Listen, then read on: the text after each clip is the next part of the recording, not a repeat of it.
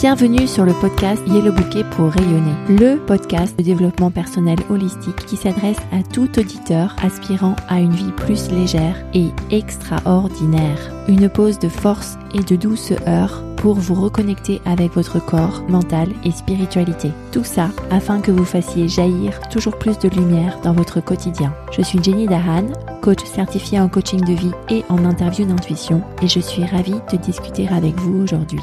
Partager cet épisode et donner un avis positif, c'est la meilleure manière de soutenir ce travail. Je vous indique comment laisser un avis positif sur yellowbouquet.com slash avis. Dans l'épisode 111, dédié au sujet du je ne suis pas assez.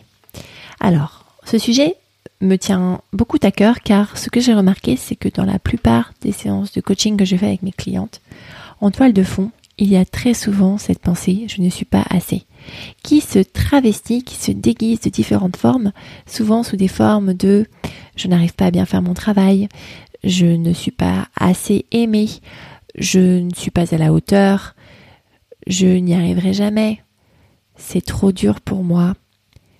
Toutes ces pensées sont en fait des déguisements de la pensée je ne suis pas assez. Je pointe ça du doigt car si on arrive à résoudre ce problème et si on arrive à se dire et à ressentir et à vivre le fait que l'on est assez, eh bien, du coup, ça permettrait de mieux vivre, de mieux en profiter, de prendre des risques qu'on n'aurait pas pris sinon, de peut-être changer de direction professionnelle, personnelle, relationnelle, pour aller chercher quelque chose qui serait en plus grand alignement avec soi-même. Trouver une réponse, une solution à ce problème du je ne suis pas assez est dans la mission de Yellow Bouquet avec mon programme d'accompagnement pour que mes coachés ressentent dans leur chair et dans leurs os et dans leur âme qu'elles sont assez, qu'elles sont à la hauteur, qu'il y a toujours une partie d'elles qui est à la hauteur et que c'est cette voix-là qui a besoin de plus se faire entendre que la voix de la peur qui est sans cesse passagère de leur vie. Clin d'œil à l'épisode 109 où je t'explique pourquoi la peur est passagère, à savoir qu'elle passe, elle passe tout le temps, en continu, même si ce sont des peurs différentes, et elle est aussi passagère de ton véhicule de vie, puisqu'elle est toujours là, autant accepter qu'elle soit toujours là, mais la mettre sur le siège arrière et ne pas la laisser prendre le volant ou être copilote de tes décisions de vie. Pourquoi est-ce que la naissance, un enfant né en sachant inconsciemment qu'il est assez, et pourquoi au fur et à mesure que le temps passe, il y a certaines croyances, certaines pensées qui commencent à lui faire penser à lui faire intérioriser l'idée qu'il n'est pas assez. Eh bien, c'est dû à l'éducation que l'on donne aujourd'hui dans beaucoup de pays, à savoir une éducation où on muscle énormément la partie mentale du cerveau avec des profils académiques euh, que l'on souhaite brillants, en étant très fort en maths, en français, en orientation spatiale, en vocabulaire, etc. Et on parle très peu des émotions, on parle très peu d'une approche plus holistique qui est l'intuition, travailler avec le cerveau. On parle très peu aussi des cycles hormonaux pour les adolescents, des cycles circadiens pour les jeunes enfants on parle peu de ça. Sommes tous des personnes faites de composées de cinq parties le cerveau, le corps, l'intuition et le point de vue de l'observateur. Et l'observateur, si on prend vraiment ce point de vue, au fur et à mesure de la pratique, eh bien, on peut se rendre compte qu'on est toujours assez. Parfois, on ne fait pas assez de choses, mais on est toujours assez. Donc, une distinction entre le faire et l'être commence à se faire lorsqu'on on commence à travailler sur soi et à se faire accompagner au début pour donner un bon coup de démarrage et un bon coup de nettoyage. De l'éducation académique qui favorise du coup les apprentissages du cerveau aux apprentissages du corps, de l'intuition et de l'observation, même si on voit une évolution récente hein, sur euh, une éducation plus positive et plus holistique, avec par exemple des cours de yoga aux jeunes enfants, eh bien, il y a aussi la hiérarchie, la discipline que l'on commence à vivre depuis qu'on est tout petit. Tout d'abord avec ses parents. Donc la manière de se comporter à la maison, c'est de respecter le cadre donné par les parents et d'agir en fonction des recommandations. Et ça, je trouve que c'est très bien. Là où ça commence à aller un peu moins bien, c'est lorsque les parents rendent responsables leurs enfants d'émotions que eux ressentent lorsque les enfants ne se comportent pas bien. Lorsqu'un parent dit à son enfant Je suis en colère parce que tu t'es mal comporté. L'enfant est très bon pour écouter et pas très bon pour interpréter, et donc l'enfant va penser qu'il est responsable de la colère du papa ou de la maman. Alors qu'en fait, euh, le papa et la maman est en colère parce qu'ils pensent quelque chose qui le rend en colère, à savoir mon fils ne devrait pas se comporter comme ça.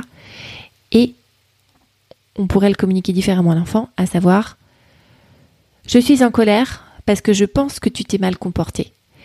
Et mettre ce premier filtre fait une différence très forte puisque à ce moment-là, le parent se responsabilise, l'enfant aussi se responsabilise, à savoir qu'il est responsable de ses actions à lui et pas de ce que pensent ses parents, qui ne tiennent que de leurs faits. Et cela permet à l'enfant de sortir de cette zone je fais des choses pour rendre quelqu'un heureux. Je fais des choses pour rendre mes parents heureux. Je fais des choses pour qu'il n'y ait pas de colère à la maison. Non. Si l'enfant commence à interpréter les dires de ses parents ainsi, eh bien, ça le place dans une position de recherche d'approbation. C'est-à-dire qu'il va se comporter conformément au cadre afin de ne pas, dans sa tête, rendre son papa en colère, afin d'être approuvé.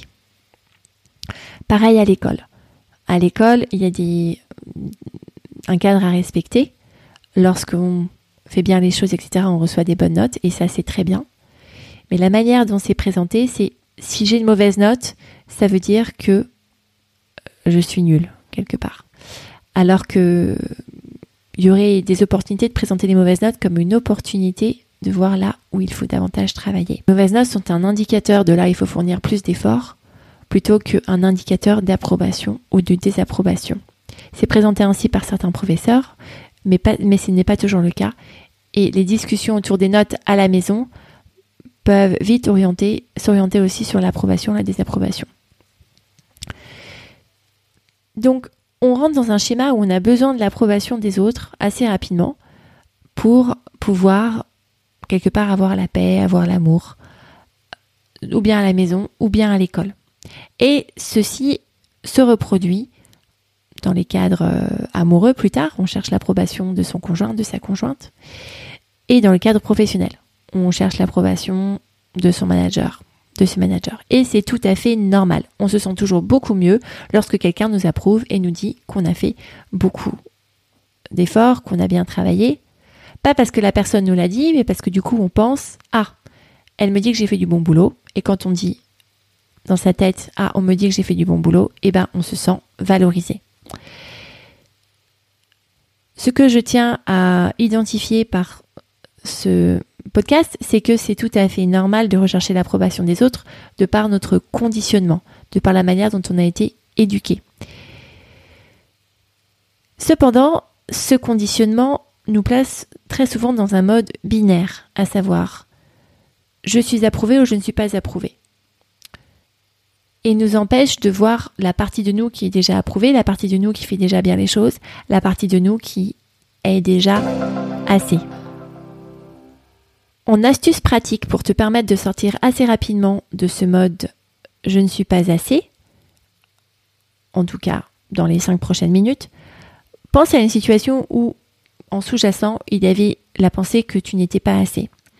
Et pose-toi la question, cette question puissante qui est quelle est la partie que j'ai bien fait?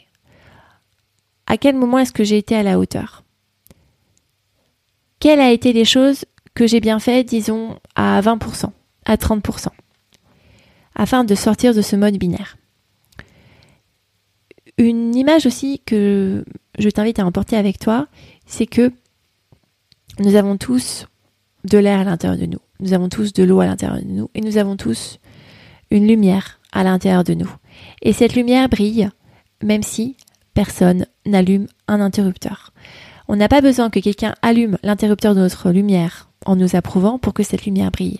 Cette lumière brille quoi qu'il arrive, comme le soleil qui brille, quoi qu'il arrive, même si parfois il y a des nuages qui le cachent, mais le soleil brille toujours. Donc emporte cette image avec toi, vois si elle fait sens pour toi.